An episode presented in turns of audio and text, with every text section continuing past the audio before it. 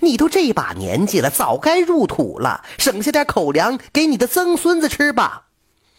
老奶奶面对如此不讲理的人，一点办法也没有，只好抹着泪走了。老奶奶把废弃的柴房收拾了一番，便住了进去。村里人看她住到柴房里，便数落玉芳不是。老太太赶紧解释说：“玉芳很孝顺，是自己要搬出来的。”大家都只能叹气。都这般光景了，还要替一个无耻之人保面子，实在是用心良苦啊！大家见他可怜，便不时的给他送一把米、几个地瓜，好歹让他不要饿着肚子。一天。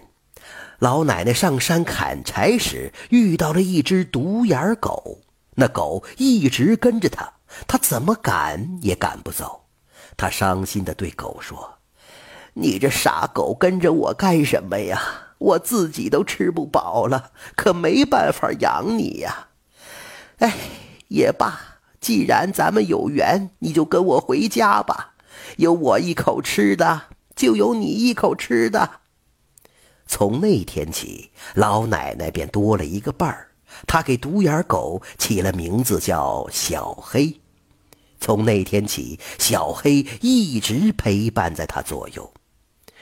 玉芳以为老太太没了依靠，很快就会死掉。可是她想错了。几个月过去了，老奶奶不但没饿死，还活得好好的。这一天。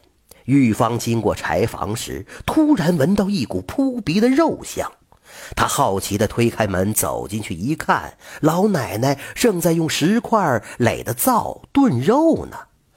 老太太一看是玉芳，竟然吓得脸都青了。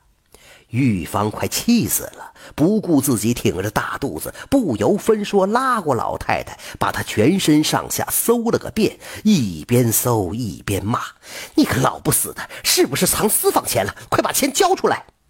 可是他连着搜了两遍，还把老奶奶用稻草铺的床也翻了个遍，却连半个子儿也没翻出来。突然，小黑冲了进来，龇牙咧嘴的冲着玉芳不停的狂吠。玉芳吓了一大跳，连忙躲在老太太身后。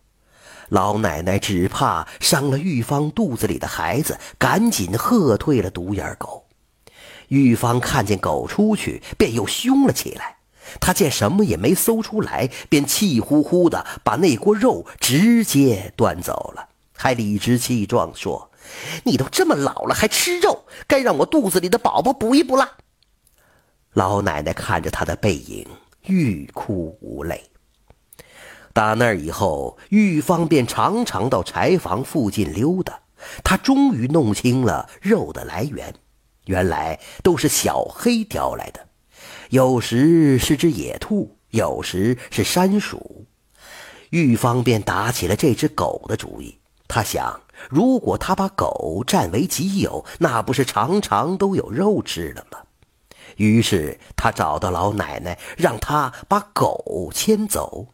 老奶奶一听就不乐意了：“你，你连一只狗都要从我身边抢走啊！再说了，他跟不跟你走，那可不是我能说了算的呀。”这个时候，小黑摇着尾巴，叼着一只野兔回来了。一看到玉芳，立即放下野兔，冲着他直叫。